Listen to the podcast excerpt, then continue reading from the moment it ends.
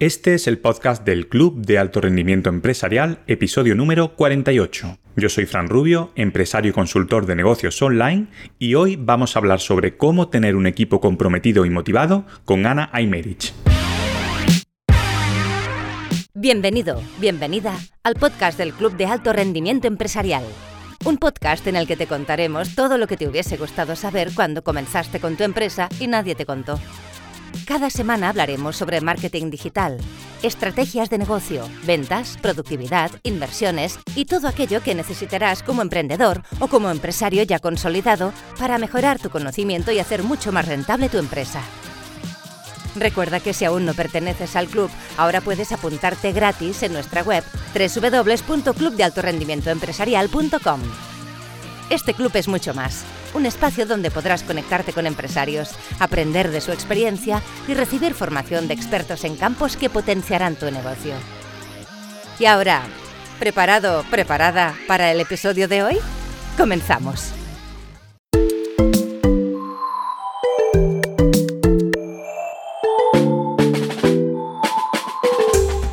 En el episodio de hoy nos vamos a sumergir en un tema fundamental para el éxito de, cualquier organización, que es el compromiso de los empleados y de los equipos de trabajo. En un mundo laboral en constante evolución, donde la cultura de las empresas y las expectativas cambian a un ritmo acelerado, entender y fomentar el compromiso se ha convertido en una prioridad esencial. Vamos a analizar las razones detrás de un equipo comprometido, las señales de que estamos en el camino correcto y las prácticas que pueden fortalecer este vínculo vital. Así que ponte los auriculares, relájate y acompáñanos en esta exploración sobre cómo cultivar y mantener el compromiso en el corazón de nuestras empresas.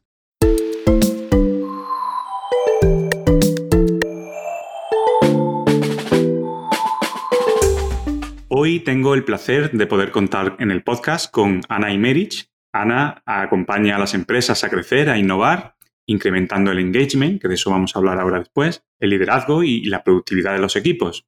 También es coach, es speaker, es mentor, formador, consultora y actualmente trabaja en una empresa líder a nivel mundial que se llama Engage and Grow, desde donde ayuda a las empresas a mejorar y a transformar el compromiso y la productividad de sus equipos y precisamente de esto último, del compromiso, es de lo que vamos a hablar en este episodio. Así que me gustaría dar la bienvenida a Ana. Bueno, Frank, muchísimas gracias a ti y a, todos los oyentes por esta oportunidad. Me apasiona el mundo del engagement, como, como vais a escuchar ahora, que es un mundo absolutamente apasionante. Y para mí es un placer estar con todos vosotros. Muchísimas gracias.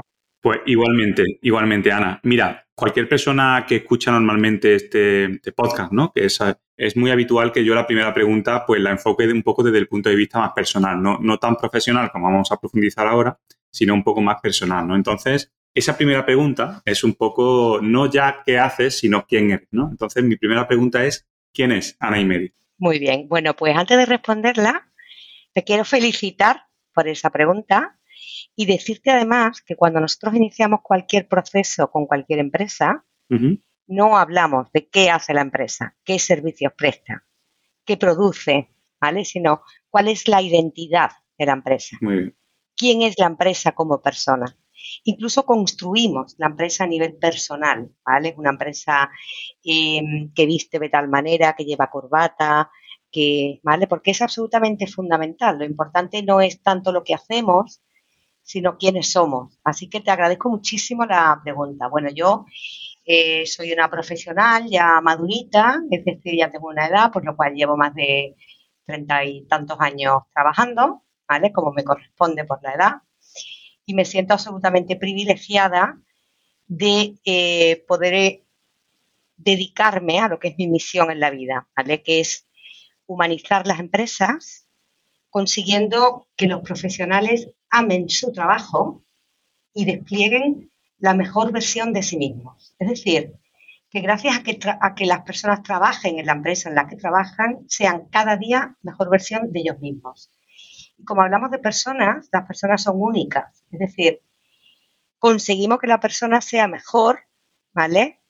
Sea muchísimo más auténtica, tanto en su casa como en su trabajo. La verdad que me siento muy privilegiada. Yo he dedicado 28 años de mi vida a dirigir empresas. He tenido la suerte de tener un bagaje muy interesante por distintas circunstancias de la vida. Eh, he dirigido muchas empresas y he sido miembro del comité de dirección de empresas del IBE 35. ¿Y realmente qué me ha llevado a este momento? Pues me ha llevado a este momento primero mi propio ADN. Yo soy una persona absolutamente comprometida que no puedo trabajar por debajo del 120%. Y eso es algo que no puedo cambiar. Tampoco quiero, ¿vale? Pero eso mm, implica muchas cosas en una carrera profesional. Y mientras más alto llegas en las organizaciones, menos alineado estás con tu propio propósito de vida, con tus propios valores. Estoy segurísima que muchos de los oyentes que ocupan altos cargos en empresas corporativas me entienden perfectamente. Como también me han educado en la libertad y en la autenticidad y en vivir la vida que yo quiero, yo tomé la decisión en tres ocasiones en mi vida de dejar grandes proyectos, ¿vale? De dejar empresas en las que absolutamente nadie entendía por qué yo me iba, ¿vale? Porque desde un punto de vista de estatus, de reconocimiento, incluso de retribución, pues podía ser la envidia, ¿no? De muchas personas. Sin embargo, yo tengo muy claro que mi vida es una, que mi vida es corta quiero vivirla tal cual yo soy. Cuando yo no puedo desplegar mi máximo potencial en una empresa, no me permito continuar en ella. Eso hace unos años, me acuerdo cuando yo dejé NH, yo estuve en NH nueve años, fueron nueve años maravillosos, pero finalmente, bueno, por una serie de circunstancias, yo formaba parte del comité de dirección y tenía equipo en 26 países, decidí dejar el proyecto porque no estaba para nada en ese momento alineado con mis propios valores de vida. Eso hace unos años era difícil de entender, especialmente en nuestro país, es algo muy común en otros países, principalmente en Estados Unidos, pero hoy por hoy es la realidad. Hoy por hoy el talento se mueve así. Hoy por hoy el talento se mueve por su propio propósito de vida. ¿Mm? Por lo cual, las empresas que no sepan alinear el propósito de su organización con el propósito de sus profesionales, lo que van a obtener es un bajísimo nivel de compromiso y sobre todo que el talento de su organización se va a ir. ¿eh? Se va a ir a otros proyectos que les permitan vivir una vida más coherente. ¿Vale? Bueno, pues después de 28 años dirigiendo empresas, decidí, yo tengo tres másteres, soy de clase en escuelas de negocio, pero es reconocer que tenemos una gran carencia en nuestro país, formación, en ayudar al empresario, en ayudar al directivo a crear empresas de alto rendimiento, a crear equipos de alto rendimiento.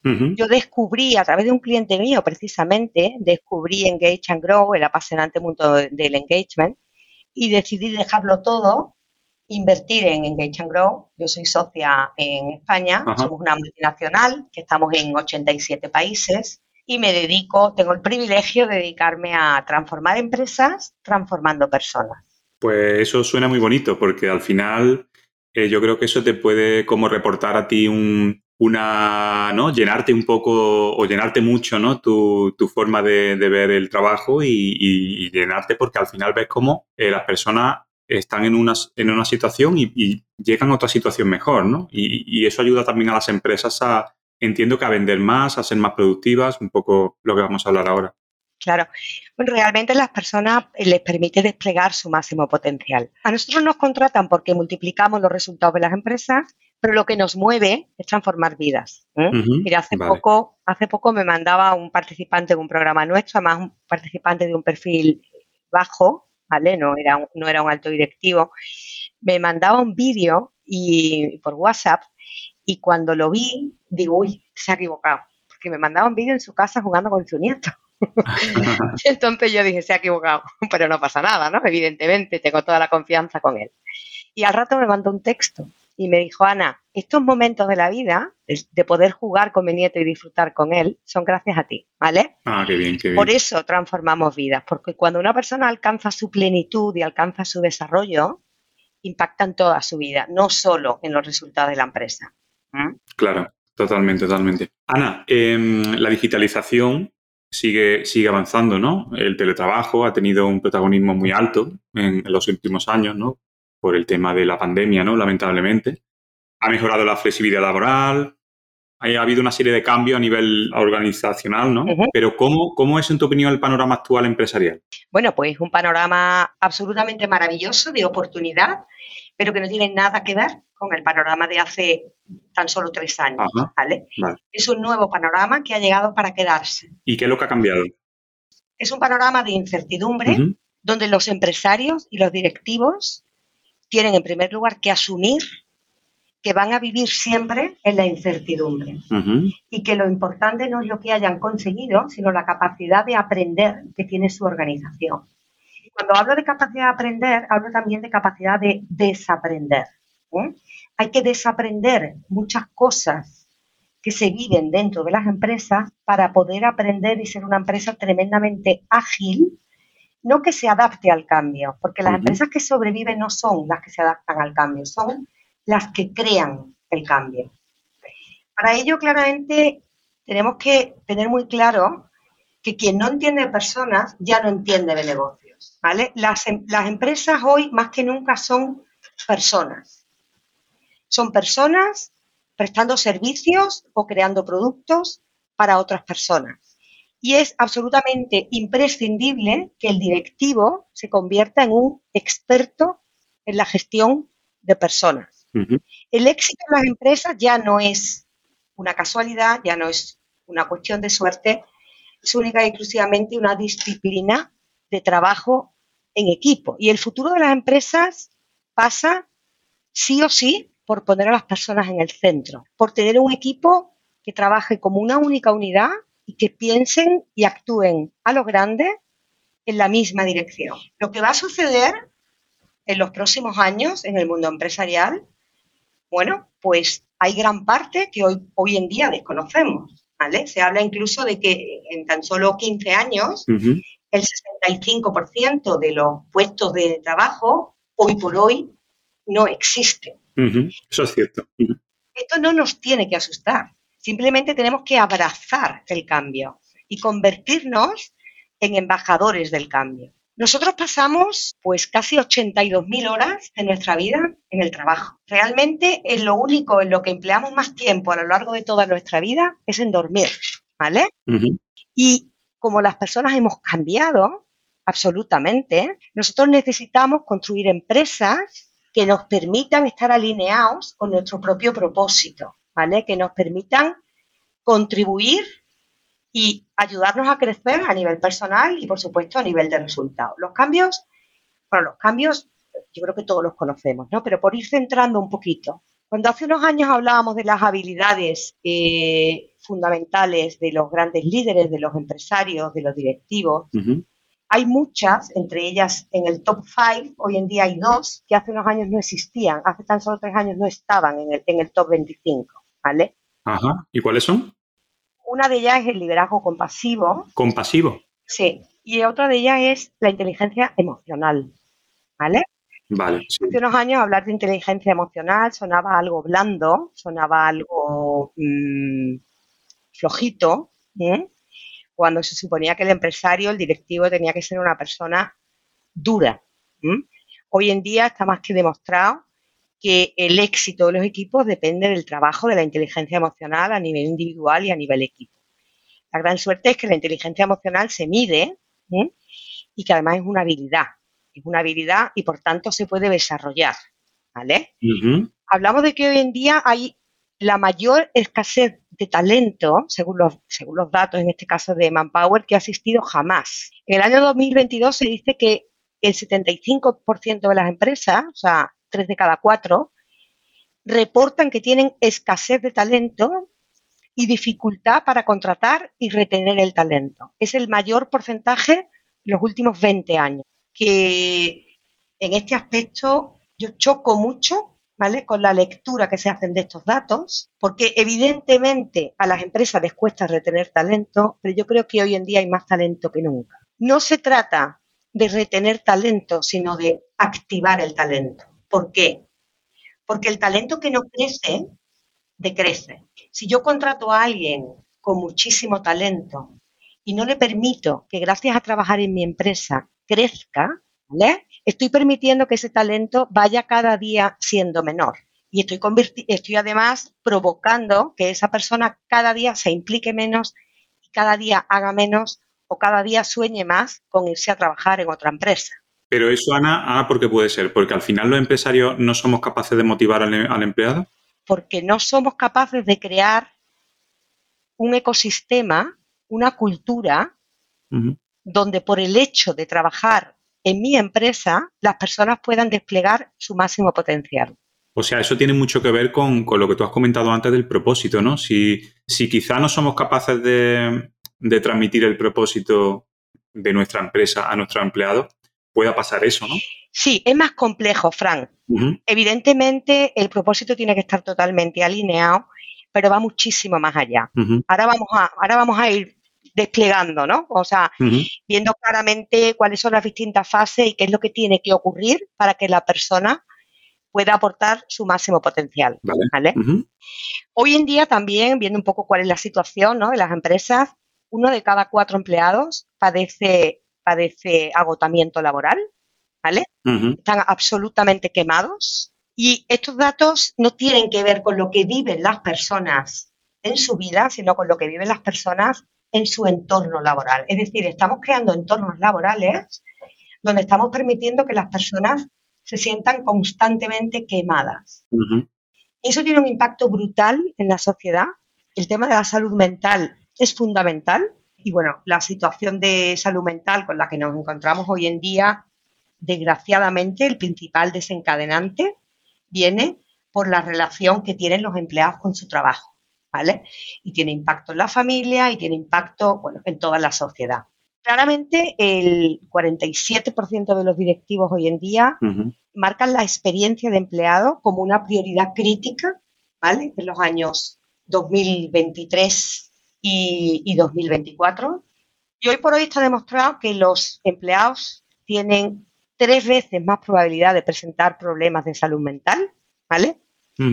El 76% de los empleados están de acuerdo en que el estrés laboral les está afectando a su salud mental y evidentemente el teletrabajo, la incertidumbre y los niveles de liderazgo que tenemos están afectando a que ello ocurra. No se trata de trabajar más, como bien dice mi querido Simon Sinek, ¿vale? dice, cuando trabajamos duro por algo en lo que no creemos, lo que conseguimos es estrés. Sin embargo, cuando trabajamos duro por algo en lo que creemos y amamos, lo que conseguimos es pasión.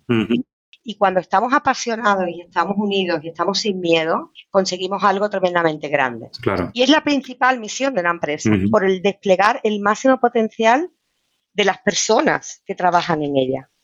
Pero Ana, un, realmente como, como un empresario, hablando un poco de, todo esto que estás comentando, ¿no? que lo veo súper, súper interesante, sí. se me plantea una pregunta, ¿cómo, ¿cómo un empresario realmente puede ser feliz? ¿Y cómo los empleados pueden ser felices en sus empresas? Bueno, la pregunta interesantísima. Nosotros eh, utilizamos muchísimo un estudio de Harvard, que es un estudio maravilloso sobre la felicidad, Frank, que no sé si lo conoces. No, ¿sobre qué? Perdón. Sobre la felicidad. Ah, pues cuéntame, cuéntame, me interesa mucho es un estudio de más de 81 años de historia que mide qué es lo que nos hace a las personas felices. ¿Sabes qué es lo que nos hace a las personas felices, Pues me lo puedo imaginar porque te he oído en, alguna de tus charlas, pero cuéntanos, cuéntanos. Vale, pues lo que nos hace a las personas felices es tener relaciones auténticas con otras personas. Tan sencillo, tan complejo. ¿Pero relaciones a nivel profesional o relaciones a nivel personal? relaciones auténticas. Vale, da igual, ¿no? Donde sea, ¿no? En el ámbito que Exacto. Vale.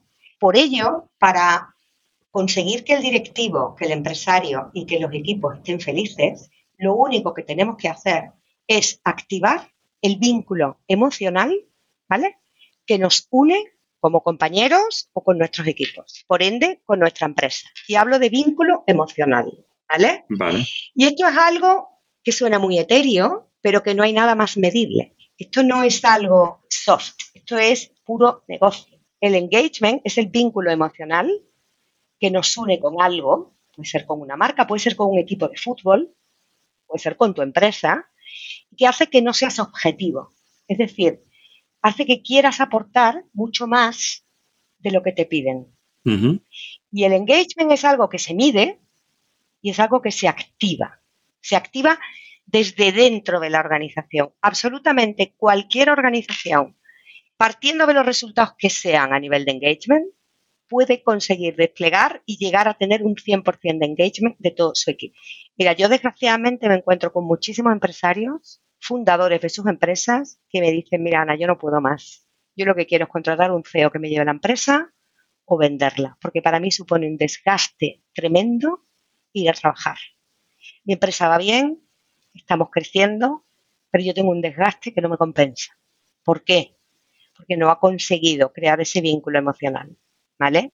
¿Y por qué tantísimas personas? Porque hoy el 51% de los profesionales eh, medido, evidentemente, están buscando trabajo desde su propio trabajo. Porque en sus empresas no han activado ese vínculo emocional. Y cualquier empresa, absolutamente cualquier empresa, se dedique a lo que se dedique, puede hacerlo. Pero Ana, cuando tú dices, cuando te refieres al vínculo, a establecer un vínculo emocional, ¿te refieres a que dentro de los equipos de trabajo se cree un vínculo emocional entre ellos o también entre la parte directiva y los equipos de trabajo? Porque, sabes que algunas veces, a ver, es un poco complicado o delicado dependiendo de la situación o dependiendo de la empresa, ¿no? Porque yo entiendo que hay empresas que, puedan ver un poco complicado o un poco difícil que una persona que está dirigiendo un equipo pueda ponerse, digamos, y voy a usar la palabra nivel, ¿no? Al mismo nivel que, que, que los empleados, ¿no? Porque, oye, tiene que haber ahí un poco esa pequeña barrera creo, ¿no? Según mi opinión, esa pequeña barrera que separe y que, y que genere esa autoridad que no, que no de una manera negativa, sino de una manera de, saber realmente cuál es el rol de cada persona, ¿no? Entonces, ¿tú eres partidaria de que, digamos, el directivo se baje un poco a, esta parte de, los empleados y tenga ese vínculo emocional con ellos? ¿O, ¿O, no te refieres a eso? No sé si me he explicado bien, ¿eh? Sí, absolutamente. A ver, vamos a ir por partes. El vínculo emocional se crea persona a persona, ¿vale? Y por ende lo tenemos con la empresa. Pero bueno, para crear vínculo emocional hacen falta seis pasos. Después vamos a ello y hay que utilizar 12 llaves y es un proceso relativamente corto, ¿vale? Donde, donde cualquier persona debe de salir de su zona de confort. Sí. Pero es un proceso absolutamente maravilloso. Em, la principal misión de un líder, Fran, es crear más líderes. Y para que las personas te sigan, para que las personas decidan seguirte, porque tú les inspires, da igual la posición que tú tengas dentro de la empresa. Puedes, tu principal líder dentro de la empresa puede ser una persona que está por debajo tuya. No tiene por qué ser tu jefe, ¿vale? Y los jefes hoy en día, sí o sí, necesitan dedicar tiempo a las personas. Y esto es algo fundamental, ¿vale? Vamos a ver. El engagement, el alto rendimiento de la organización, es pura estrategia. No es algo que dependa de recursos humanos, ni es algo puntual que debe ocurrir dentro de la organización. ¿Vale? El engagement forma parte de la estrategia de una empresa. Pero el engagement es un camino. Es decir, no es una acción que nunca demos por terminada. ¿Vale? Desde el primer día que el empleado entra en la empresa, incluso antes de entrar, todo lo que va viviendo, inclusive cuando ya ha dejado la empresa, eso forma parte del engagement. El engagement es construir una manera de ser, una identidad, una nueva manera de hacer las cosas, un nuevo lenguaje y una nueva cultura dentro de tu organización. Pero esto hay muchísimas empresas que pretenden hacerlo desde fuera hacia adentro. Y el engagement no podemos comprarlo. El engagement es un regalo, porque el compromiso va de dentro a afuera. Es decir, yo no te puedo motivar a ti, Frank. Ni siquiera puedo motivar a mi marido o a mis hijos. Yo solamente me puedo motivar a mí misma, pero yo puedo hacer muchas cosas para activar el que tú te motives a ti mismo, que en realidad es lo que hace a las personas felices. Es decir, cuando un empleado no, está desplegando el máximo potencial dentro de su empresa, no le estamos permitiendo ser feliz. ¿Vale? Vale. Cuando activamos el potencial de cada miembro del equipo, creando vínculos que lo conecten con su verdadero ser, ¿vale? Siendo entonces ellos quienes quieren crecer de manera sostenible, no porque les estemos motivando desde el exterior, sino porque en su interior como persona han creado motivos, ilusiones y descubren nuevas llaves que les ayudan a crecer y además a disfrutar siendo más felices y aportando cada día más. No sé si he, contestado tu pregunta o... ¿Vale? Y sí, más o menos sí, pero Pero yo, a ver, si me plantea la siguiente pregunta. Tú dices que, que, bueno, somos cada uno o cada persona los que tenemos que encontrar esa motivación, ¿no? Y también somos quien tenemos que ayudar a otras personas a encontrar esa motivación, ¿no? Exacto. Pero esa es la teoría, pero bueno, ¿cómo se hace eso? Ah, vale, ahí vamos, ahí vamos. vale, pues cuéntanos. Mira, lo primero, lo primero, un poco por entender por qué no funcionan en muchísimas empresas. Vamos a ver, el engagement hoy por hoy es la prioridad número uno para cualquier empresa, ¿vale? Y es absolutamente necesaria. Es decir, el potencial que tiene de crecer la empresa es el potencial que tiene de crecer el talento que tiene la organización o de captar talento de otras organizaciones, ¿vale? Eso solamente lo conseguimos activando el engagement. Eh, la realidad es que hoy por hoy muchísimas empresas, porque además la demanda es brutal, tienen muchísimas iniciativas para conseguir que el empleado quiera implicarse y crear esos vínculos emocionales. Pero aquí hay que distinguir algo fundamental, ¿vale? Y esto sé que rompe los paradigmas de muchas empresas, pero es fundamental. Hay muchas empresas que eh, trabajan el clima laboral entendiendo que con ello están trabajando el engagement. El clima laboral lo que mide es lo que yo como empresario le aporto al empleado para que pueda realizar su trabajo. Y el engagement es justo lo contrario. Es lo que el empleado está dispuesto a dar a mi empresa, ¿vale? Esto es muy importante de entender. O sea, hay muchas empresas que dicen, sí, si yo mido el clima laboral todos los años, si además hemos puesto futbolines, ponemos desayunos, regalamos fruta y doy, y doy, y doy, y doy, y doy, y doy, ¿vale?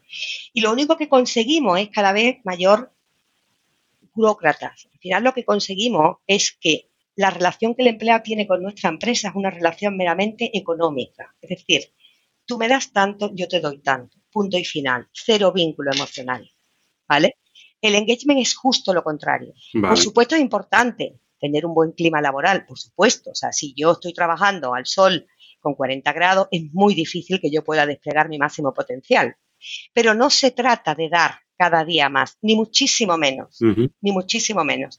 Porque lo que hacemos ahí es conseguir que el talento decrezca. ¿Y por qué no funciona la gran mayoría de las de las iniciativas de engagement hoy por hoy en las empresas. Y hablo a nivel global, ¿eh? no hablo solamente a nivel España. Pues mira, principalmente porque consideran el engagement como una iniciativa y no como una decisión estratégica. ¿Vale? El engagement es una decisión estratégica que impregna todo lo que ocurre en la organización y que está absolutamente ligado con los objetivos del negocio. Otro de los motivos es porque consideran el engagement como un objetivo, un plan de recursos humanos. Y el engagement debe de ser un movimiento transversal que ocupa a toda la organización. Y es que ocurre mucho en el sur de España, es que el equipo directivo se siente muy ocupado, ¿vale? En ser ellos los primeros en cambiar. Y entonces esperan que el cambio lo lleven a cabo los mandos intermedios, que sean otros los que inicien el cambio. ¿eh? A mí esto esto nos ocurre mucho, ¿vale? De empresarios que nos vienen y nos dicen, oye, he visto lo que habéis, ha ocurrido en tal empresa, en tal otra, es brutal, o sea, eh, es que es espectacular, yo quiero que vengas a mi empresa y me cambies a mi gente. Sí, ¿no? Con una varita mágica, ¿no? Así, Frank, sí. Claro, y entonces la, la pregunta evidente es, bueno, ¿y tú qué estás dispuesto a cambiar? No, no, si yo no tengo que cambiar, tienen que cambiar ellos. Se tiene que iniciar de arriba abajo, es un movimiento top-down. Si no, no funciona. ¿Vale? Y se tiene que palpar en el equipo directivo un cambio radical de comportamientos, de cómo se comportan con el negocio y con las personas. Otro de los principales errores es que el engagement está muy de moda. Entonces, bueno, pues se utiliza como mera herramienta de marketing, ¿vale? Es un discurso, pero realmente no es un compromiso visible y ejemplar, no hay coherencia. Otro de los principales errores es que se miden y se dan seguimiento a, KPIs equivocados, ¿vale? como acabo de decir, ¿no? O sea, estamos mezclando, por ejemplo, clima laboral con engagement y otros factores importantes. Otro, otro fundamental, y este es uno que vivimos mucho en, en grandes organizaciones, es que, bueno, trabajamos el engagement porque es lo que toca, porque es lo que toca, ¿vale? Pero no lo vemos realmente necesario, no lo vemos realmente como la gran ventaja competitiva sostenible en el tiempo que realmente va a habilitar la visión del negocio, ¿vale? Y, de aquí, bueno, podemos poner muchos ejemplos. Eh, Ana. Otro fundamental, otro fundamental, Fran, perdona, es que consideran el engagement como algo que pueden comprarse. Es decir, que venga una empresa, ¿vale? Eh, que desarrolle y multiplique el engagement de mi organización y que después se vaya. El engagement solamente se puede activar desde dentro y además desde la experiencia de lo que viven la propia organización. ¿Vale? Una empresa desde fuera puede facilitar el que eso ocurra, pero tiene que vivirse desde dentro. Y eso pasa por cambiar hábitos y eso pasa por cambiar comportamientos. Vale. Eh, Ana, te decía, todas las empresas, sobre, todo las que tienen muchísimos, muchos empleados, ¿no? Hay muchos tipos de empleados, ¿no? Según su nivel de compromiso, creo que tenías una clasificación de cómo eran esos empleados, ¿no? O ese nivel de compromiso, que era como alto, bajo, no sé. ¿Tú nos puedes explicar? Era, ¿Tenías una especie de semáforo o algo así, unos colores? Sí, mira, el engagement, el engagement se mide, ¿vale? Y el engagement se activa. Y antes de cualquier proceso de activación del engagement, lo primero que hay que hacer es una fase de diagnóstico fundamental. ¿Vale? ¿Cómo medimos el engagement? Hay tres niveles de compromiso. Están aquellos empleados que están altamente comprometidos, es decir, que están dispuestos a dar más de lo que la empresa le pide. Están aquellos empleados, yo perdona que te diga, lo llamamos zombies. Digamos, los que están altamente comprometidos son los que están en verde, como tú bien decías, el semáforo. Los que están en amarillo son aquellos que vienen a trabajar y hacen lo que le decimos que tienen que hacer. ¿Vale? Lo hacen correcto, tiran el boli y se van. ¿vale? Y están aquellos, aquellos empleados que están altamente no comprometidos, que están en rojo, que son los que hacen menos de lo que esperamos de ellos, ¿vale? Nos gusta mucho poner la similitud del barco, ¿vale? Aquellos que están en verde son los que están remando. Los que están en amarillo son los que, bueno, están en el barco a donde la empresa decida que ellos vayan. Si viene una ola, bueno, pues se agarran para no mojarse, de vez en cuando se levantan, a ver si queda mucho para llegar a la orilla, ¿vale? Pero no están remando. Hoy por hoy las empresas que tienen al 100% de su equipo remando son absolutamente imparables. ¿Cuáles son los niveles de engagement que tenemos a nivel mundial? Bueno, gracias a Dios este año, acaban de salir los datos hace escasamente un mes, el engagement se mide, se mide a nivel mundial, se mide con encuestas anónimas, nosotros evidentemente lo medimos antes de iniciar cualquier proceso de activación del engagement. Hoy por hoy el 23% de los profesionales a nivel mundial están altamente comprometidos. El 59% no están comprometidos, es decir, única y exclusivamente van a trabajar. Y el 18% están remando en contra, están echando el ancla, están activamente no comprometidos. Europa es el continente que va a la cola y dentro de Europa España es el cuarto país en la cola, ¿vale? Solo están por debajo nuestra Francia, Italia y Grecia. En España, el 10% de los profesionales están altamente comprometidos, el 75% van a trabajar sin ningún tipo de vínculo y sin ayudar a la empresa a crecer ni a innovar, y el 15% son, suponen un ancla ¿vale? para que la empresa crezca, para la organización. ¿Y esto qué implica en cuanto a negocio? Mirar, yo no conozco ninguna palanca, ¿vale? A nivel empresarial que permita, que permitan incrementar la rentabilidad un 23%. Según un estudio realizado por Gallup en, en, el año 2022, entre más de 82.000 equipos de trabajo, casi 2.000 eh, millones de empleados de 73 países, la relación directa entre el engagement y los resultados del negocio son espectaculares. Aumenta la rentabilidad un 23%, aumenta el bienestar en un 66% y el nivel de participación de innovación en un 13%. Aumenta las ventas en un 18% y la productividad en un 17%. Y reduce el absentismo en un 81%, la rotación entre un 18 y un 43%, ¿vale? Dependiendo del tipo de sector al que nos estamos, que estemos midiendo. Sin embargo, en España nuestros datos son bastante mayores, ¿eh? O sea, cualquier empresa que activa el engagement dispara absolutamente sus resultados de negocio y además la capacidad de innovar, la capacidad de crecer diversificando. Pues súper interesante porque además no solamente tú has dado los, los datos positivos, pero claro, si tenemos muchos empleados con un compromiso bajo, no solamente no podemos avanzar, sino que seguramente nos esté costando dinero a la empresa, ¿verdad? Mira, nos está costando exactamente, Fran, la friolera cifra de a nivel mundial, no sé ni por, no sé, esto me, da hasta escalofríos, ¿vale? Pasarlo a euros. 8,8 trillones de dólares al año. He dicho trillones. Es decir, el 34% del coste salarial, ¿vale? El 34% del coste salarial que pagamos mes a mes de todos los empleados que no están comprometidos, lo estamos directamente tirando a la basura. Con independencia, este es el coste, eh, digamos, en el corto plazo, que ya estamos pagando, ¿vale? Con independencia de que no nos permite crecer. Claro, claro, como decía. O sea, es absolutamente escalofriante. Espera, ¿te está gustando este episodio?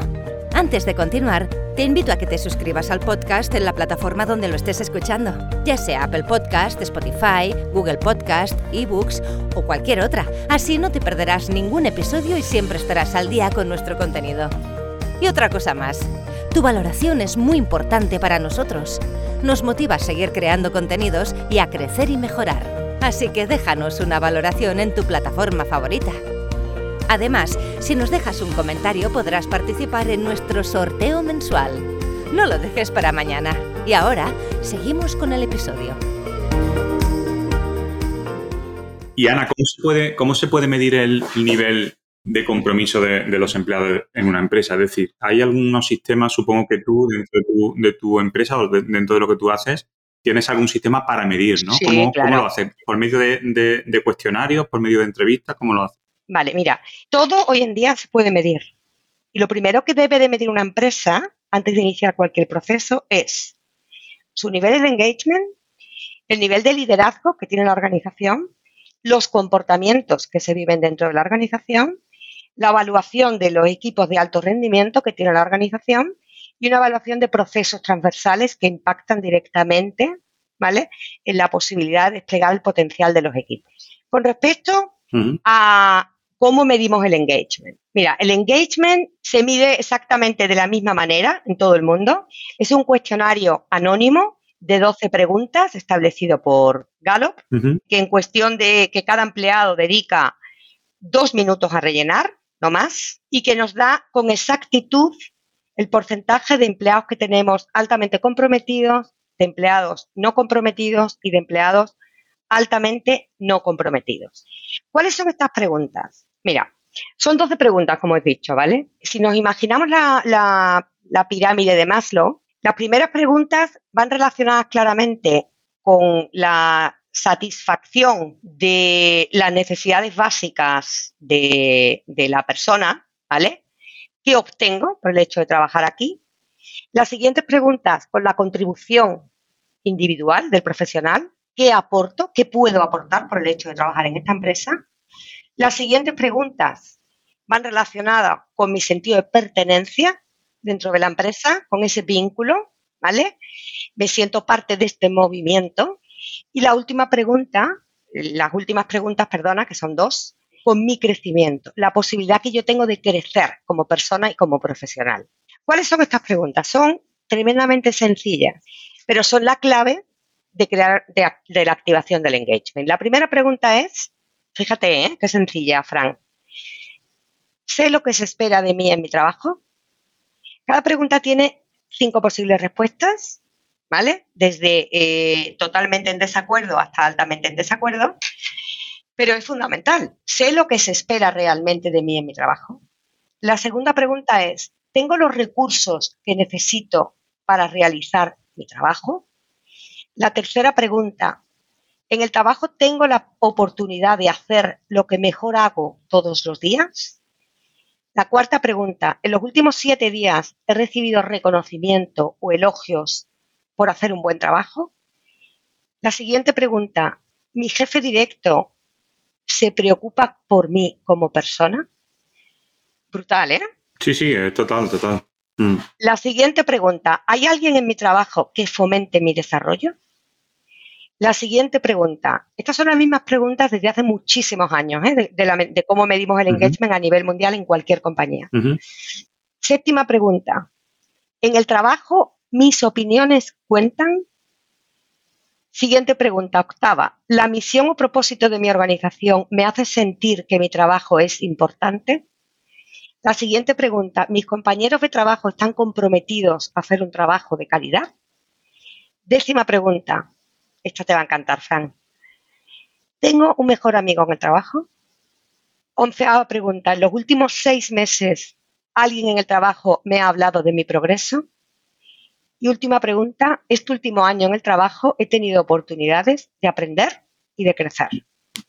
Sí, son preguntas fantásticas para darte una idea, incluso aunque los empleados no la respondan o no lleguen a responderla, pero te hace pensar un poco cómo tendría que ir dirigido tu, liderazgo, ¿no?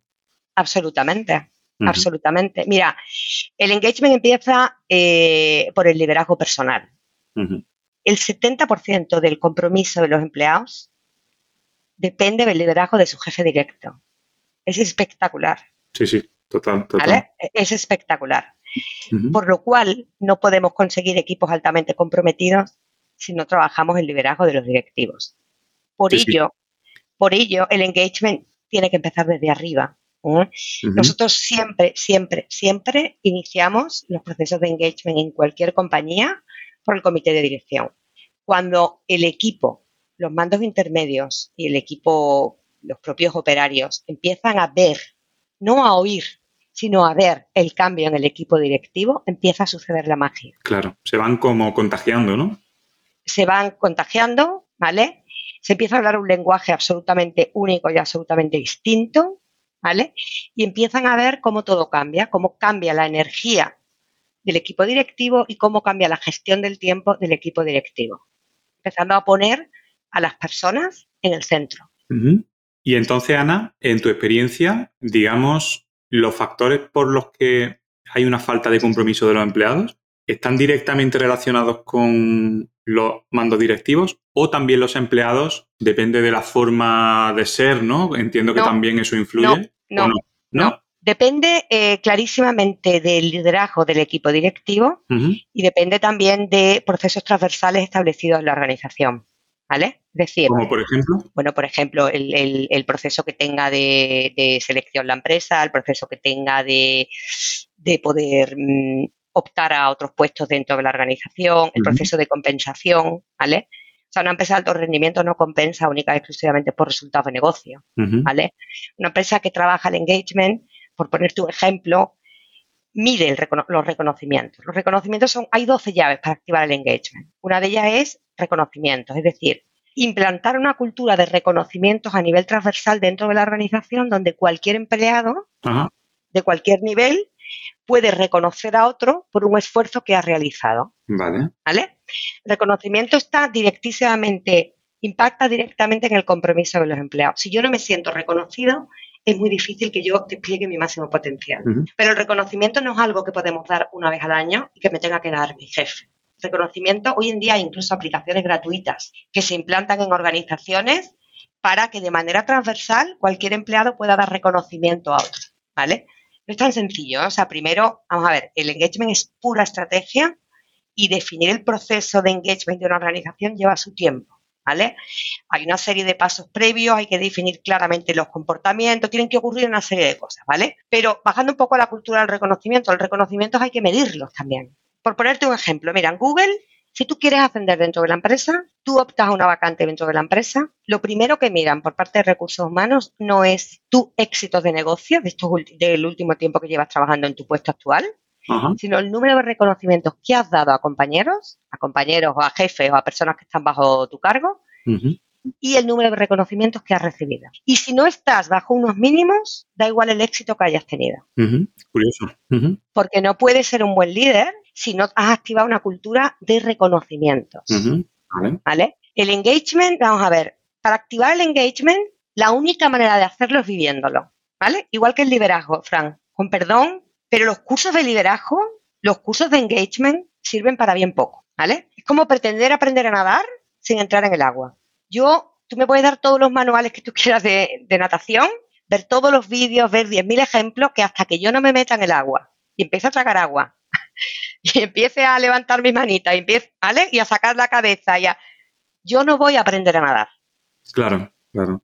Ocurre exactamente igual con el liderazgo y ocurre exactamente igual con la activación del engagement. La única manera de implementarlo es viviéndolo, por supuesto con ayuda, con muchas herramientas, pero desde la experiencia, ¿vale?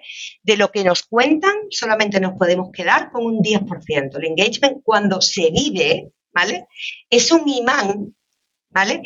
Que irradia una nueva energía y que impregna una nueva manera de ser de la organización, ¿vale?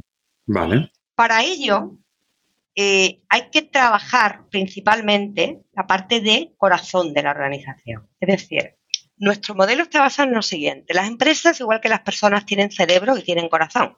¿Qué forma parte del cerebro de una organización? Pues todo aquello que tiene que ver con procesos, con sistemas, con la propia estructura corporativa, con los productos, con los procedimientos. ¿Qué tiene que ver con el? ¿Qué forma parte ¿no? el corazón de la organización? Aquello que tiene que ver con cómo nos comportamos, cuál es nuestro compromiso, nuestros niveles de comunicación, el modelo de liderazgo que seguimos, que hemos establecido y que medimos, porque hay que medirlo, la cultura de la organización y la pasión. Cuando detectamos eh, en, la totalidad de las empresas que empiezan a haber problemas en la parte de cerebro, bajan las ventas, etcétera, etcétera, el problema está en la parte de corazón, o sea, la solución está en la parte de corazón.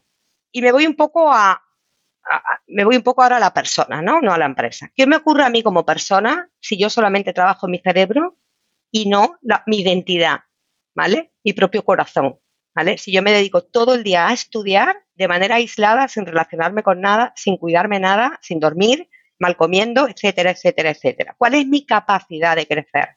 La estoy limitando de manera brutal.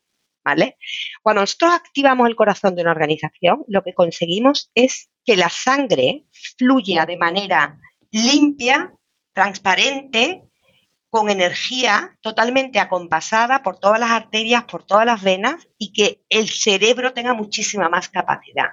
¿Vale? Trabajando el corazón de la organización, multiplicamos todos los resultados de la parte del cerebro de cualquier organización. Realmente sucede la magia.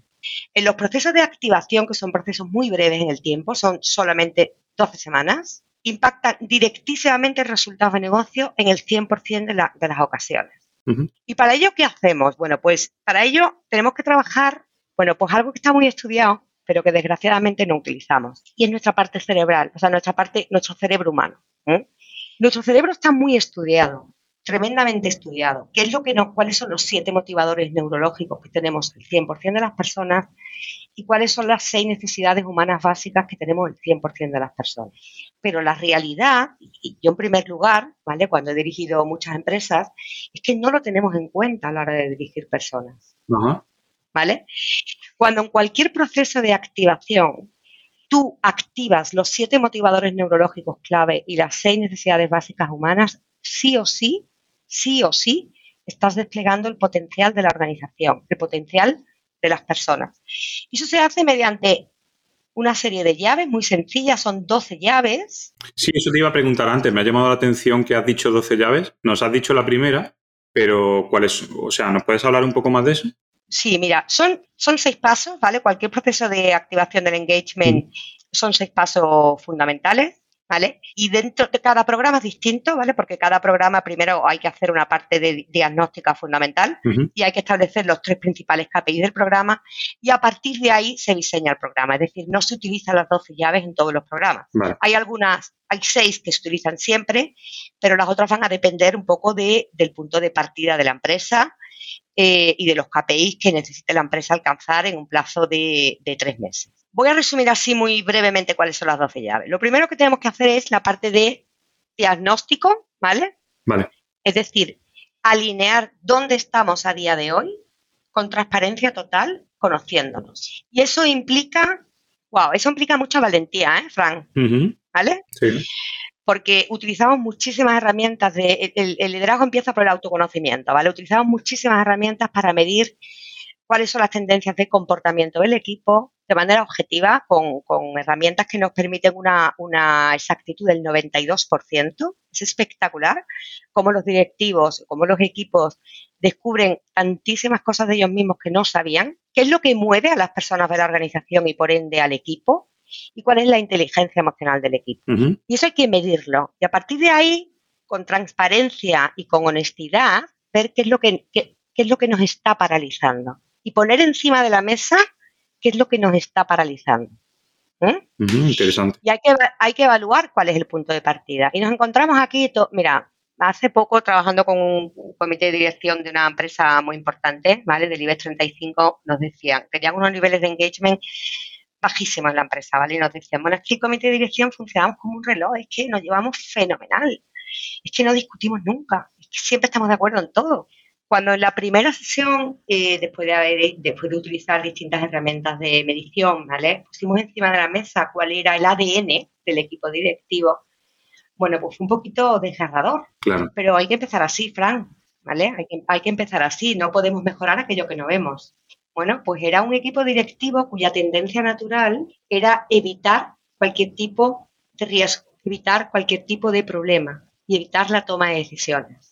Por lo cual se limitaban a no profundizar en ningún tema, no contradecir a nadie y simplemente gestionar las cosas como si, como si nada estuviera sucediendo en la empresa, ¿vale? ¿Eso qué, implicaba hacia abajo? Pues que los equipos, ante esa falta de coherencia, se estaban comiendo todos los marrones, ¿vale? Abajo. Claro. Porque arriba no era capaz de hacerlo. ¿vale? Entonces, primer paso, la primera llave es diagnosticar, evaluar dónde estamos, qué nos paraliza, qué nos hace únicos, cuál es eh, nuestra, nuestra magia que tenemos, porque todo equipo tiene su magia de manera medible, cuál es el nivel de engagement, cuál es el punto de partida y a partir de ahí decidir cuáles son las cinco áreas de corazón de la empresa que vamos a empezar a activar. ¿Vale? Esto se co-crea en el equipo, en el comité de dirección y a partir de ahí enfocamos todo el programa en cinco áreas del corazón del negocio de la empresa. Después hay que decidir cuál, cuál queremos que sea el ADN, es decir, cuáles queremos que sean nuestros comportamientos. Las empresas sí o sí tienen una serie de comportamientos en su día a día que muchos de ellos no nos gustan, pero existen. Los comportamientos hay que medirlos y hay que elegirlos. Y los comportamientos, Frank, no son los valores. Los comportamientos se miden, los valores no. La repetición de muchos comportamientos son los que construyen un valor. Entonces hay que decidir como comité cuáles son los cinco comportamientos clave y definir qué significa vivir esos cinco comportamientos en nuestro día a día que van a marcar ¿vale? nuestro programa de activación del engage. A partir de ahí, sí o sí, desde el autoconocimiento, desde la toma de decisiones colectiva de hacia dónde vamos y de cómo lo vamos a conseguir, con qué comportamiento lo vamos a conseguir, cada líder tiene que marcarse un reto semanal, un reto SMART, ¿vale? Alinea con una de las cinco áreas de comportamiento de corazón y con, uno de los, con una de las cinco áreas de crecimiento de corazón y viviendo uno de los cinco comportamientos. Y empiezan ya desde la primera semana a ocurrir muchas cosas absolutamente nuevas. Otra de las llaves, te va a sorprender, es compartir momentos de adversidad en nuestra vida. Las personas crecemos gracias a, los momentos de adversidad que hemos vivido en nuestra vida. Cuando tú a un equipo le fuerzas de manera natural a que compartan tres principales aprendizajes de un momento de adversidad en su vida, Fran, no te pueden imaginar lo que empieza a ocurrir. Mira, voy a poner un ejemplo precioso. Esta era una gran empresa del norte de España eh, que tenía cuatro principales líneas de negocio, ¿vale? Y cada línea de negocio tenía un director general. Había dos directores generales que no se hablaban entre sí eh, desde hace años y eso era algo evidentemente que impregnaba la cultura de la organización. Es decir, si tú entrabas en una de las líneas de negocio y yo en la otra, de manera no escrita, de manera tácita, ¿vale? Estaba impregnado que, éramos como dos empresas distintas y así se vivía, ¿vale? Iniciaron un proceso de activación del engagement. Er, estas dos personas eran dos personas con bastante ego. ¿eh? Llevaban llevaban más de 20 años los dos en esta organización y eran personas con grandes resultados, ¿vale? Muy reconocidas dentro del sector. Cuando iniciamos esta llave en una de las sesiones de compartir momentos de adversidad, uno de ellos, y lo, entendemos perfectamente, ¿vale? Porque un proceso de activación del engagement requiere salir de su zona de confort, dijo, mira, yo, yo no estoy para pamplinas, yo estoy aquí para el negocio, yo no voy a compartir nada de mi vida personal, ¿vale? Entonces salió la otra persona, el otro director general de la otra línea de negocio, y compartió algo precioso. Y dijo, pues yo quiero compartir algo que ha marcado mi vida totalmente y es que yo he sido adoptado. Y entonces contó cómo la adopción había sido un trauma en su adolescencia porque sus padres le dijeron que había sido adoptado cuando él ya estaba iniciando la adolescencia, cómo había sido un trauma, cómo lo había vivido y cómo le había impactado cuando él es padre, ¿vale? Cuando él fue padre, en positivo. Fue muy bonito la historia que contó. Y entonces el otro director general, el que dijo que esto eran pamplinas, empezó a llorar. Empezó a llorar, se levantó, se abrazó a esta persona y ¿sabes lo que le dijo? Le dijo, yo también he sido adoptado. Anda. Y no lo habían hablado nunca, no lo sabían. Jamás. Jamás. Jamás. Hay muchísimas maneras de conectar a las personas por lo que nos une. La tendencia natural, ¿vale? Es trabajar poniendo en el centro lo que nos separa de los demás. Es responsabilidad de la empresa poner en el centro lo que nos une. Esta empresa ha incrementado el EBITDA en el 43%. ¿Y sabes algo más bonito todavía? Estas dos familias se han ido juntos de vacaciones este año. Qué bien, qué bien, qué bien. Un ejemplo súper potente. ¿eh? Pero este es el día a día que vivimos. O sea, en cualquier proceso de activación del engagement es espectacular, ¿vale? Cómo las personas ponen el corazón encima de la mesa y, cómo se crean vínculos hasta ahora absolutamente inimaginables, ¿vale? Otra de las herramientas absolutamente fundamentales bueno, es por supuesto el reconocimiento, pero otra de ellas clave es el feedback. Es decir, no podemos tener una cultura de alto rendimiento si no somos expertos en dar y en recibir feedback. ¿Vale? Y muy pocas empresas saben recibir feedback. Enseñan a sus empleados y a sus directivos a recibir feedback. Nosotros trabajamos el feedback de una manera muy sencilla, ¿vale? Eh, medible y el feedback tiene que formar parte de la cultura de la organización, el feedback no se da una vez al año. El feedback forma parte del día a día. Una cultura de alto rendimiento son los propios equipos los que diariamente están pidiendo feedback. Dime algo que pueda hacer mejor en este proyecto. Dime cómo puedo ayudarte. Dime un, tip para que pueda ayudarte a ti más en este momento. Dime, el feedback es una nueva manera de ser y eso hay que trabajarlo, ¿vale? Y eso se tiene que ver por parte de los equipos del equipo directivo. Y cuando el equipo directivo empieza a ver que el, o sea, cuando los equipos empiezan a ver que el equipo directivo le pide feedback de manera auténtica, las personas empiezan a abrirse, empiezan a sentirse, a sentirse que son escuchadas, que su trabajo importa.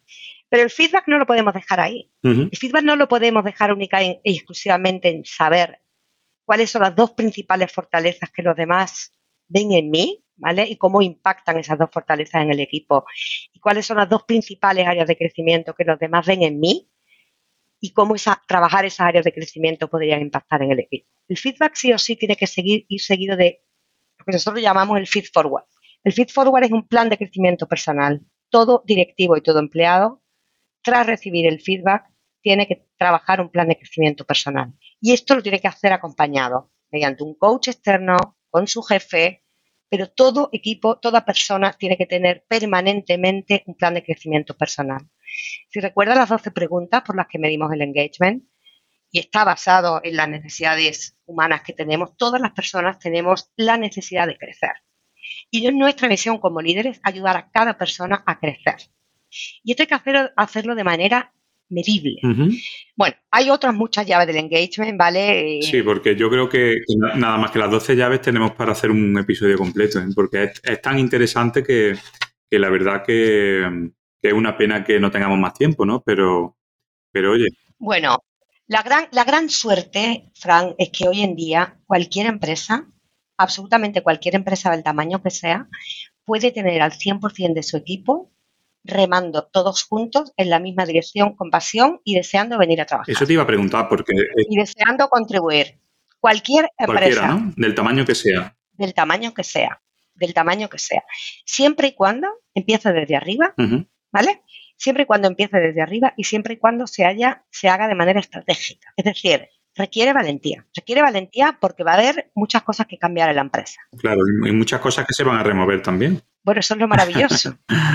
Eso es lo maravilloso. Es que lo maravilloso es tener una, empresa, una cultura donde todas las personas cada día estamos trabajando por ser un poquito mejores que ayer. Y eso se consigue en cualquier empresa. Pero implica que nosotros también debemos de cambiar y que también debemos de crecer y que tenemos que escuchar y que tenemos que no taparnos los oídos cuando vemos los resultados, ¿vale?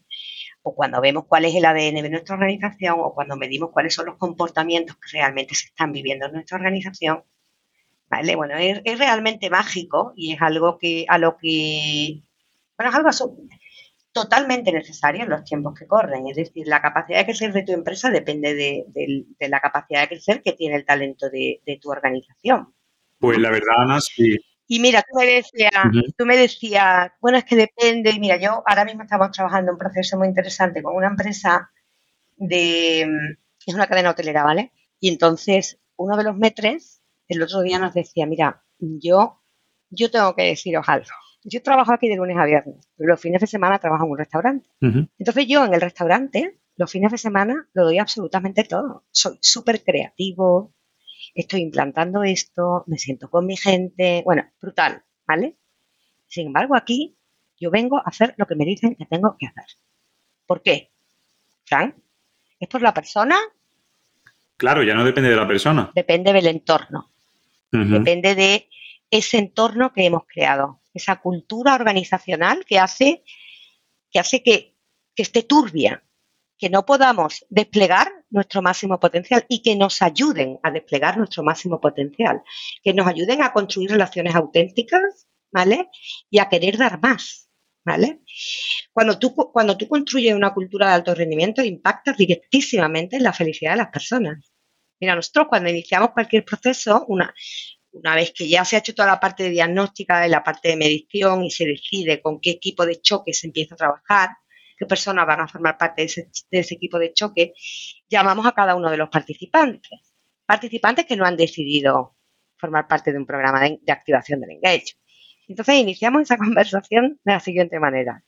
Vas a formar parte de un proceso de 12 semanas que te va a permitir dentro de tres meses ser muchísimo mejor versión de ti mismo y tu familia te lo va a agradecer.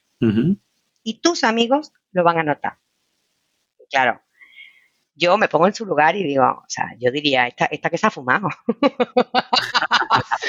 ¿No? O sea, eso tan bonito, o sea, eso, pues eso funciona siempre. El engagement es una ciencia. Qué bien, qué bien, me encanta.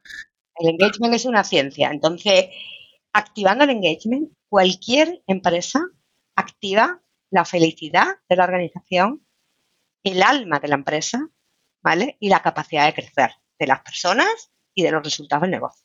Qué bien, pues Ana, me ha parecido súper, súper interesante y yo no conocía este tema, he aprendido escuchándote a ti, ¿no? Y, yo creo que, es algo que, es un tema que muchos empresarios no nos hemos planteado nunca, porque no va relacionado, bueno, es, algo que no se ve, ¿no? Pero siempre estamos respondiendo o solucionando problemas del día a día, ¿no? De las ventas, de, cómo vamos a poder vender más, la rentabilidad, los productos. Y no nos damos cuenta muchas veces que, que hay algo que tenemos que cuidar también, que es la parte básica, que son las relaciones, como tú has contado, ¿no? Las relaciones entre las personas, porque al final somos personas y sentimos como las personas, no somos un ente, ¿no? Al final las empresas son personas, ¿no? Esto de que se llama SL, que es una entidad jurídica, sí, pero al final la dirigen personas, ¿no? Entonces lo veo súper, súper, súper interesante y, bueno, y, necesario, ¿no? Para, hacerlo y que muchas empresas no lo tienen en cuenta. Bueno, Fran, cada día son menos. Vamos a ver, tú que estás en contacto con tantos empresarios, si tú le haces a todos los empresarios la misma pregunta, ¿cuál es tu principal dolor de cabeza? ¿Cuál es tu problema número uno? Sí, normalmente es el equipo. Todo empresario mm. sueña con tener un equipo que aporte más de lo que le espera y, que él, y que él sea feliz disfrutando y creciendo en su empresa y creciendo a nivel personal gracias a trabajar con el equipo que tiene. Claro. Es el sueño, o sea, es que según Deloitte es la, es la prioridad número uno hoy en día a nivel empresarial, pero en el día a día tú preguntas a los empresarios es la prioridad número uno. Pero el problema, Frank, y, bueno, yo esto lo he vivido, estaba hasta antes de ayer, como quien dice, o sea, estaba 28 años dirigiendo empresas, soy, bueno, eh, trabajo también en escuelas de negocio, ¿vale? Esto no se enseña en las escuelas de negocio, esto no se enseña en la universidad. Sí, sí, por eso te decía, es muy desconocido. ¿Vale? No se enseña. Por eso yo decidí dejar todo, ¿vale? Porque yo, yo cuando descubrí este mundo digo, bueno, es que a mí nunca, yo he tenido muchísimos equipos, a mí jamás nadie ha venido a ofrecerme nada parecido. Jamás. Fíjate que nosotros, la metodología que utilizamos, la utilizamos exactamente la misma en 87 países. ¿Vale? Yo hablo con mis compañeros, por ejemplo, de Arabia Saudí, la cultura absolutamente distinta a la nuestra.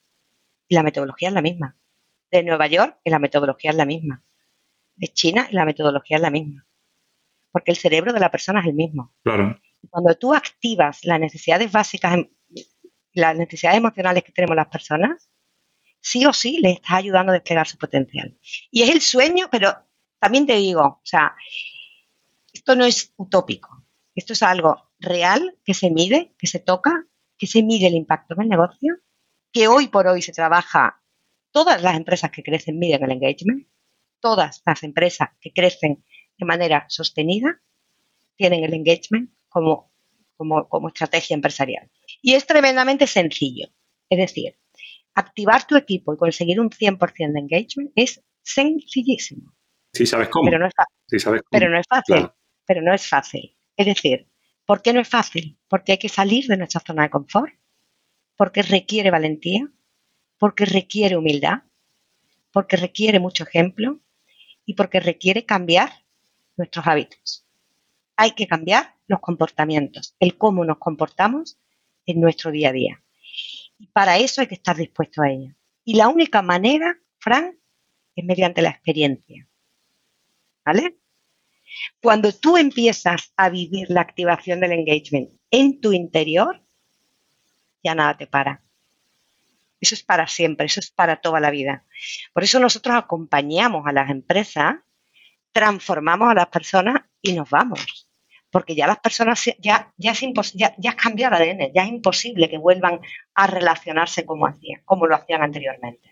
Pues Ana, ha sido un auténtico placer escucharte. He aprendido muchísimo. Sé que las personas que nos están oyendo también y han descubierto algo nuevo, que seguramente hay muchísimas personas que no conocían. Y muchísimas gracias por darnos ese punto de vista sobre, sobre el compromiso ¿no? en las organizaciones, por ofrecernos tu perspectiva sobre este tema tan fundamental para las empresas, como decía para todas las empresas, como, como hemos hablado, ¿no? sobre, todo las que tienen equipos de trabajo un poco más, más grandes. Y espero que hayas pasado un rato agradable aquí compartiendo. Maravilloso, maravilloso. Todos estos conocimientos con empresarios y empresarias que nos escuchan. Pero antes de irte, me gustaría que nos contara, oye, si hay alguna empresa que sé que a la mayoría de las que nos están escuchando le ha gustado o le ha llegado lo que tú has contado, ¿Cómo pueden contactar contigo y cómo les puede ayudar? Mira, bueno, muchísimas gracias, Fran. La verdad que disfruto un montón porque me apasiona este mundo y me apasiona expandir el engagement.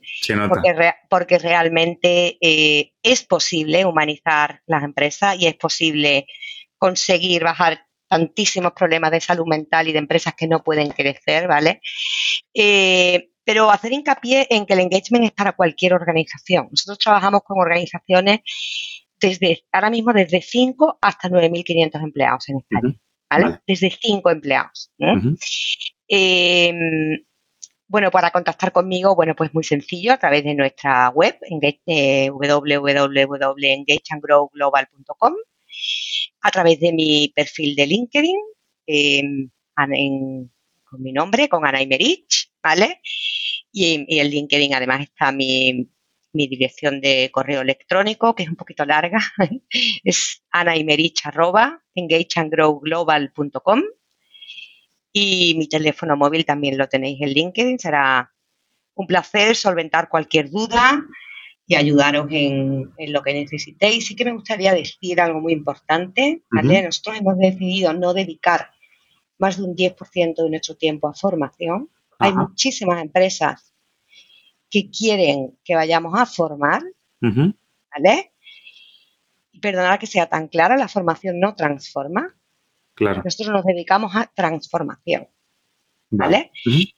Dedicamos tiempo a formación, pero no más del 10% y principalmente, ¿vale? A, mentalización, ¿vale? A, a, que los directivos entiendan claramente por dónde deben de iniciar el camino. Pero ninguna empresa va a conseguir una cultura de alto rendimiento con formación. Pues ha quedado claro, ha quedado claro y, bueno, y en la plataforma donde se está escuchando este podcast, pues ya he colocado tu dirección para que puedan contactar contigo, ¿vale? Fenomenal. Así que, bueno, Ana, lo dicho, muchísimas gracias y ha sido un placer tenerte aquí. Gracias a ti, Fran, te felicito por tu iniciativa, te deseo muchísimo éxito y, gracias por, por contribuir, ¿vale? Desde tu rincón y ayudarnos a todos los empresarios y a directivos a aprender cada día un poquito más, porque se trata de, de, nuestra capacidad de aprender. ¿eh? Gracias de corazón. Pues igualmente, Ana, un abrazo. Gracias, chao.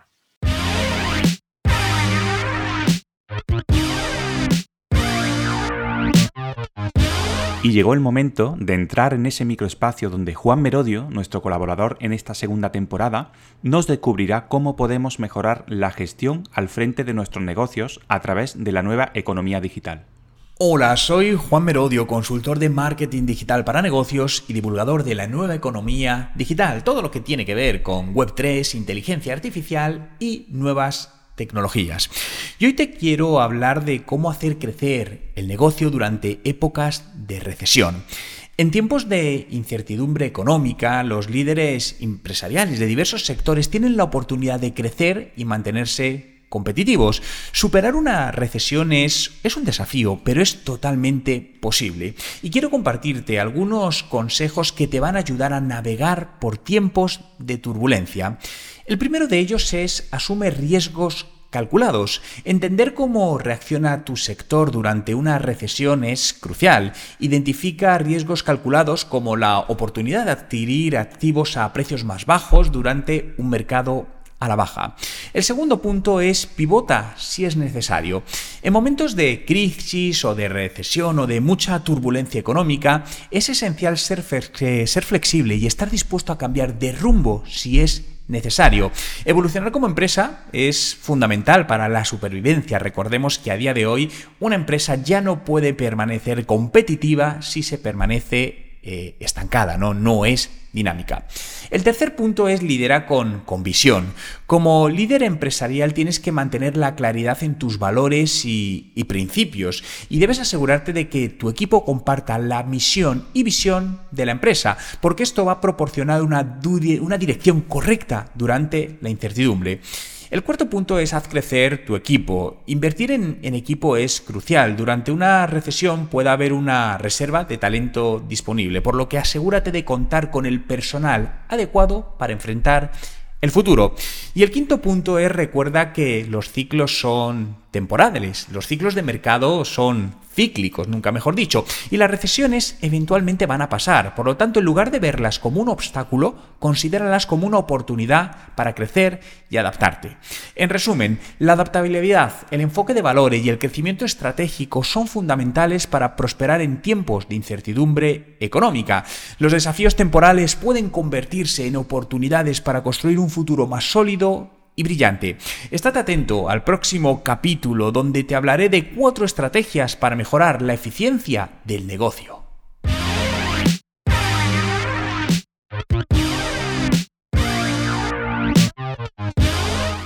Esta semana pasada hemos celebrado el primer evento presencial del Club de Alto Rendimiento Empresarial, en esta ocasión, esta primera ocasión, he querido dar mucha importancia a algo que mm, he observado que, mm, que, no se le presta mucha atención en otros grupos de networking, ¿no? O en otros clubes de negocios, que es la salud del empresario. ¿Y por qué he querido realizar este evento como primero? Bueno, la salud mental en los empresarios es un pilar fundamental que a menudo se pasa por alto ¿no? en este acelerado mundo de los negocios en que estamos. Y es que un estado mental equilibrado no solo mejora la calidad de vida del individuo, de nosotros, sino que también tiene un impacto directo en la eficiencia y en la productividad de la empresa. A diario lidiamos eh, con el estrés constante, con la toma de decisiones críticas y la gestión de equipos, y esto nos exige una resiliencia mental que solo puede mantenerse con un enfoque proactivo en el bienestar emocional y psicológico de, nosotros mismos.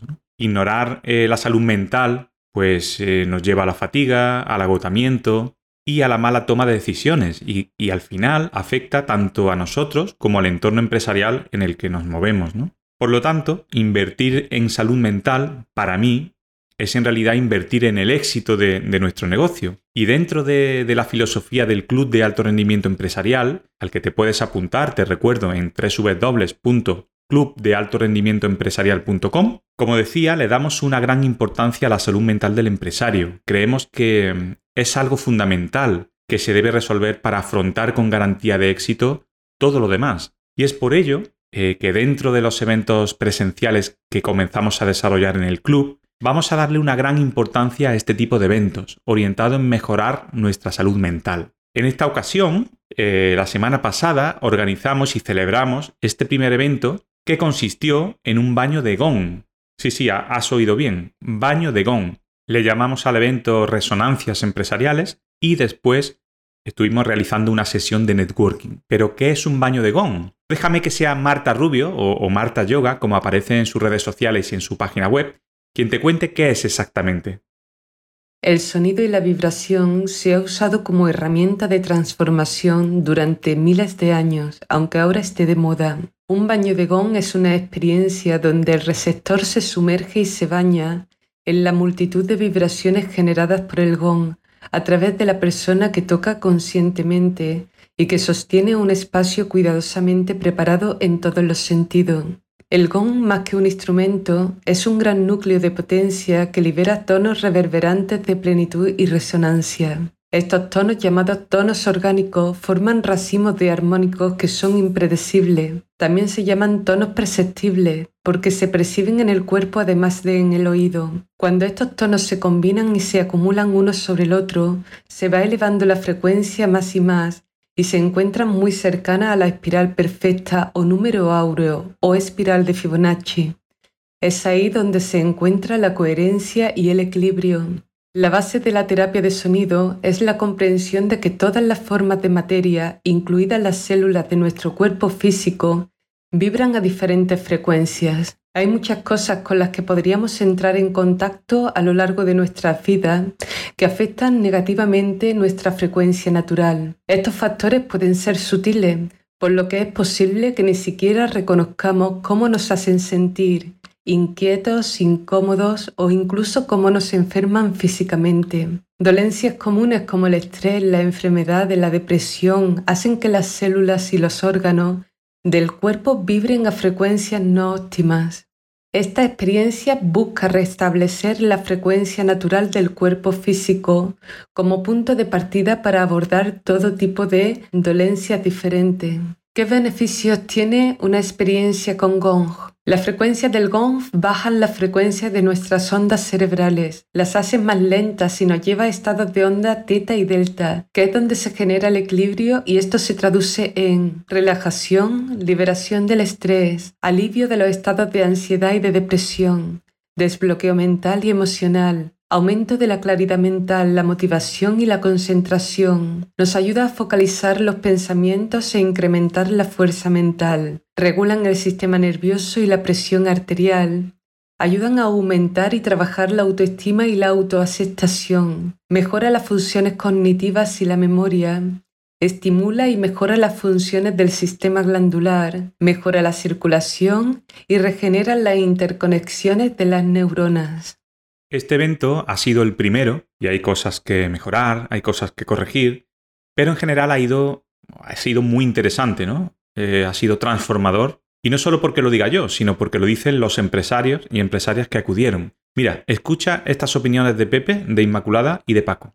Pues la verdad es que mi experiencia con el primer evento del Club de Alto Rendimiento Empresarial ha sido súper satisfactoria por dos razones. Una, porque el baño de Gong fue algo que yo nunca había vivido y lo viví de manera espectacular. Tuve varios momentos así muy chulos, pero fue algo que me gustó mucho, mucho, mucho. Pero lo que también quiero resaltar es que en este primer evento que Frank nos haya hecho vivir algo tan diferente, eh, me mola mucho, me gusta mucho porque creo que esto es lo que nos aporta Care, eh, algo totalmente diferente y algo que necesitamos. Eh, frenar también de vez en cuando, eh, reunirnos no solamente para tratar de hacer negocios, para conocernos, ¿no? Para, para cuidarnos también y para protegernos y para que juntos podamos crecer juntos. Así que súper agradecido y deseando que llegue el siguiente momento. Un abrazo y para adelante. Bueno, yo soy una de las privilegiadas en asistir al evento filmero eh, presencial de CARE.